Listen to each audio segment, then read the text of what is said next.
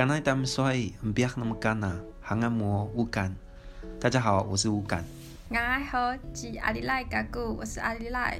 欢迎收听，原来如此。Hello，大家好，我是阿里赖，我是乌干。欢迎回到原来如此。好，那我们这一集，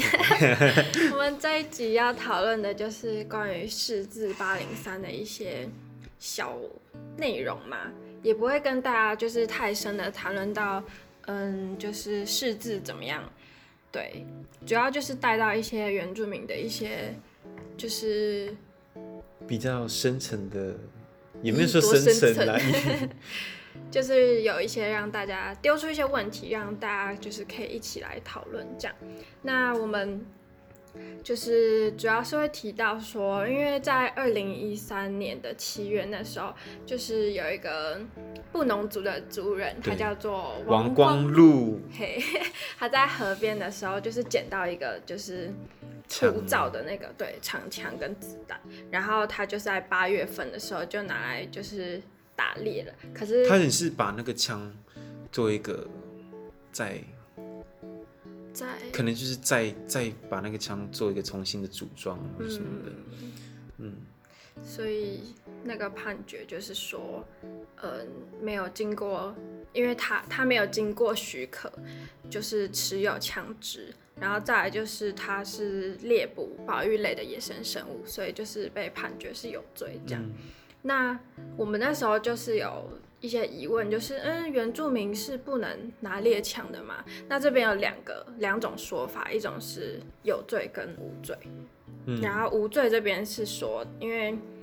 如果要判定无罪的话，他必须拿的是这边很重要，他是说是供生活使用的，嗯，自制猎枪跟鱼枪。可是因为在这个案件中，他拿的是土造的长枪。而且，就是他也没有，我觉得这边有一个疑点，就是什么叫做供生活使用，就是、就是有一点。对，而且我觉得自制，可是现在原住民列上就是处于一个很，我不知道怎么讲，就是中间地带，对，中间地带那种感觉，所以我觉得这个问题其实蛮。蛮难讨论的，就是有关于这个枪的问题，而且那时候在试制出来的时候，也是模棱两可啦。然后是每次听那些讲那个法官，因为我有去那个那一次的试制，你有去哦？我有去，我那时候有去司法院，嗯，然后就觉得他们不管是在解释什么，都觉得很好笑，我就真的觉得很好笑。可是那时候就回到那个问题，就是无罪，我们就想说供生活，然后就是那时候就会一直反思说。就是我们到底可不可以猎捕野生保育类动物？嗯，嗯，嗯，就是以现在多元民族主义的这种思想观念下，就是我们要去尊重不同民族对于他们自己生活圈或对于他们祭典仪式、他们自己呃生活形态或习惯上的一个认同嘛，所以他们会去猎捕野生动物这样。但这边就回到一个疑点，就是因为他们都是保育类动物，嗯哼，懂吗？所以就是可能。不能猎吗？原住民不能猎保育类动物吗？应该是说可以在某些特定的时间，像有些地方是会发那个猎人证，嗯，比如说在某些特定的祭典啊，或是仪式啊，某些特别的时间，你就会上去猎。可是这又回到一个，我觉得这又回到一个很掉呃很原本的地方，就是其实原住民就一一百多年来或一千多年来在那边。猎动物，他们其实有他们自己的规则。嗯，比如说，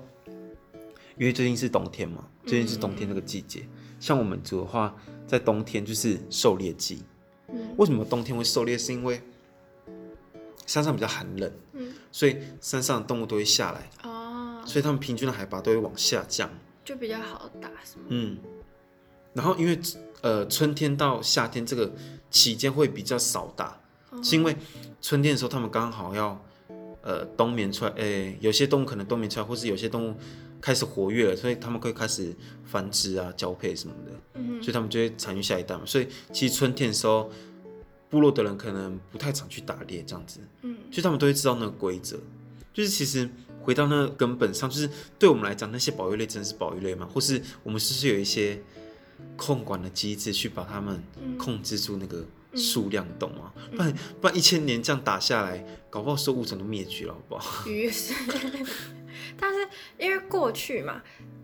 他是有说满足基本需求，也就是说过去是我们需要吃的跟穿的，可是现在其实吃的跟穿的都都没有在到，而且没有在吃那些东西。对，那而且就就就就以我为例子，啊，都我不会去吃那些东西。那我就会疑问说，那法律上面的供生活用推到我们现在这个时代，还是就是还适用吗？或是怎么诠释吗？对啊。可是我觉得怎么讲？我觉得是一种认同，知道吗？嗯、或是一种某种你要去复刻祖先的那个道路，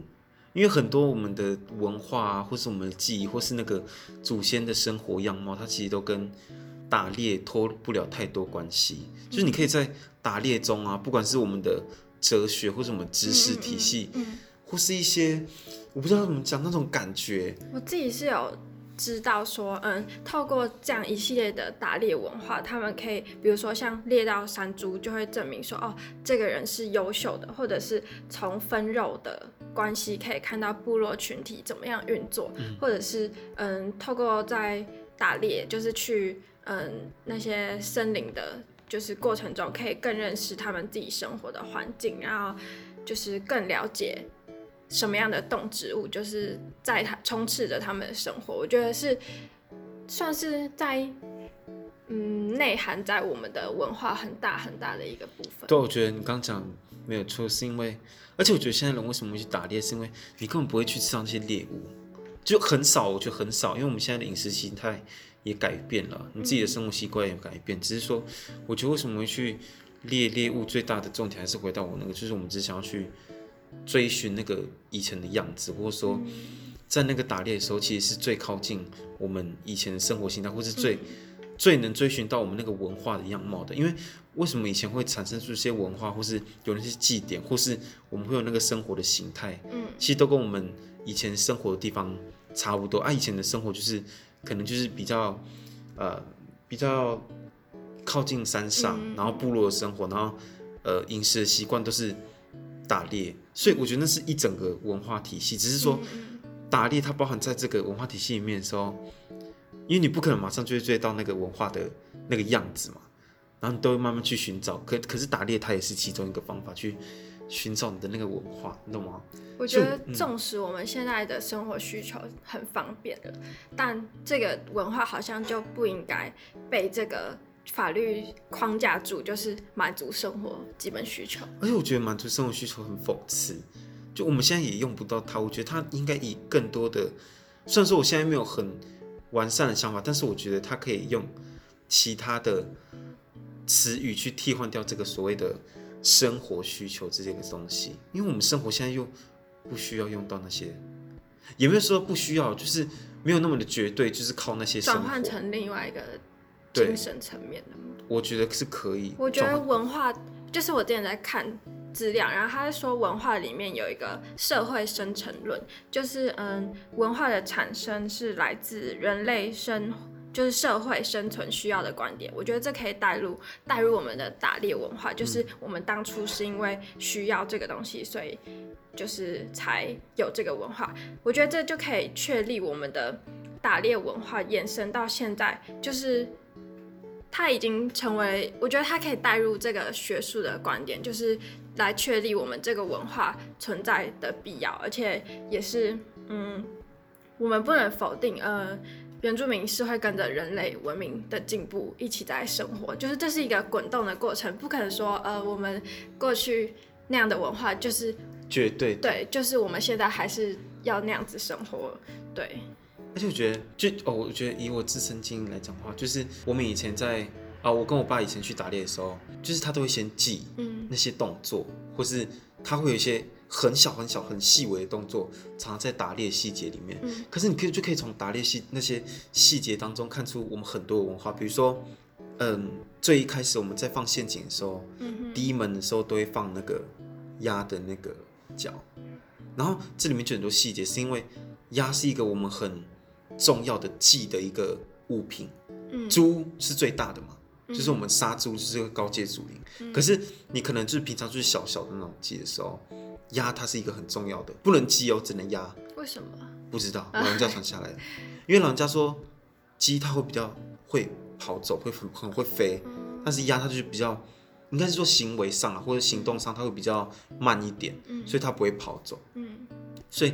那时候就是从可以从这边看出很多端倪是。第一个就是鸭在我们生活的重要性，它跟猪是同一个地位的。嗯哼，只是说我们在记的时候，可能会比较小的时候是用鸭这样。好，第二个就是因为你压那个压压的脚，其实呃它是去记那边的竹林，还有记那边的林，嗯，它起到一种保护的作用。我觉得这个就可以反映到我们文化层面，就是就是我们会在不同的地方，我们认为那个不同的地方都会有不同的灵，嗯、所以我们都会先去记它，或是我们会。给他一点东西，让他们希望给他们，希望他们可以给我们什么啦？嗯、就是给我们一点好处啊，说我们拖什么？你说让你比较好打，也就是也也就是说，你不要来调戏我的，嗯、那种感觉，不要来玩弄我那种感觉。嗯、所以我觉得，就是我觉得为什么我们会那么强调打猎文化，是因为我们很多的文化的细节，它是放在打猎文化里面。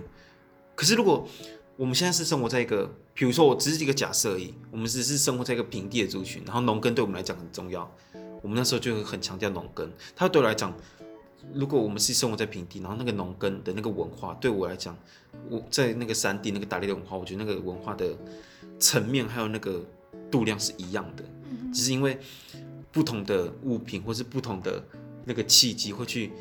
呃影响，或者说让你想到以前的那个文化，会复刻到你以前文化，或是你。有多少文化会在这个这个时间或这个时段里面？我觉得啦，我其实很想问大家对于打猎的想象是什么？就是，可是我又觉得我们两个就是因为已经对于，嗯，像你对原住民的打猎文化已经有很深层的认知，哎，不能敢讲深层，有了解，有了解，有了解，对，所以就比如说你知道一些小细节嘛，可是因为怎么讲呢？打猎在国外，它可以是一个消遣活动，嗯、或者是说，嗯，过去贵族社会的一些娱乐活动。那我们把这样的一个元素放进西洋的一些影视文化里面，我们阅听者看到的时候，就会觉得，哦，嗯，他在打猎，就是不会觉得他是一个怎么样的奇怪的行为，就是好像内化成一种，我我不晓得为什么在国外的，我们在看国外的这些影视，就不会觉得它。很突兀嘛，但是回到台湾的话，很长就可以看到大家会觉得这是一个嗯，很有传承性的，对，传统旧时代，甚至会有人觉得野蛮，就是对，然后有时候还会作为一些日常的消遣的一些玩笑，对，就会觉得怎么会这么的不一样，所以我其实很想要问很多，就是感觉收集一下大家的意见，就是说嗯。大家对于打猎的想象到底是什么？其实我也有，我有这样的想法，就是其实不同的东西放在不同的民族，它就会有不同的诠释，或者说对他们来讲就有不同的意义。对，我觉得，好了，我先提出我的观点，再问一下观众的观点。就是我觉得为什么会在美国它会变成消遣？第一个，那边人大地大嘛。我觉得啦，以以我自己的了解，可但是你们观众也可以有自己的想法。就是第一个，他们人大地大，那么物地大物博啊。然后第二个就是，呃，现在在台湾的社会充斥很多就是对打猎的想象，而这些想象都会挪到原住民，而挪到原住民的时候，就会又有另外一种想象，就是民族的认同、文化传承这几个 focus 的关键字。我觉得可不可以？就是我自己有一个一点想法，是不是可以带入文化慰藉的概念？就是因为，嗯嗯，先解释一下文化慰藉的定义，就是因为文化之间会因为互相接触，然后产生一些比较的心态，对，然后造成文化可能会有高低优劣之分。那这样子形成的那个族群的地位，是不是就是嗯？我我的意思是，刚刚那些会形成一个就是族群不同的地位，嗯、那会不会我觉得带到我们刚刚讲的，就是西洋打猎文化跟台湾原住民的打猎文化，这样子对于强势的文化，就是我我指的是西方这么强势的文化，会不会我们会有一种觉得理所当然。那样的文化是比较优优的那种感觉。嗯、对，然后我就会想到说，嗯，感性一点会觉得说，嗯，大家对于原住民族，也不能说大家，就是部分的人对原住民族群抱有这样的一个歧视，我觉得。要去看说他们是站在什么样的角度在检视我们这样的一个群体，会不会有带入文化慰藉的一个想法进来？嗯，这样的压迫啊，并不会因为这一号释字的改变，然后就有怎么样的解决，就是彻底的解决。就像同婚，我们即便就算释字过了，还是有很多很多问题，就是要我们去解决。那受压迫的族群啊，或者是受到历史迫害的一些族群等等的，都还是有很多问题，嗯，跟摩擦需要去抹平。对对对，那我觉得最后还是要大家有共识的一起去努力。啊、我觉得最后啊，就是想问大家，就是大家对猎人的想象，或者说对打猎的想象是什么，或是你会怎么去诠释当代原住民去打猎这件事情？嗯，谢谢大家，我们这集就到这里结束，拜拜，拜拜。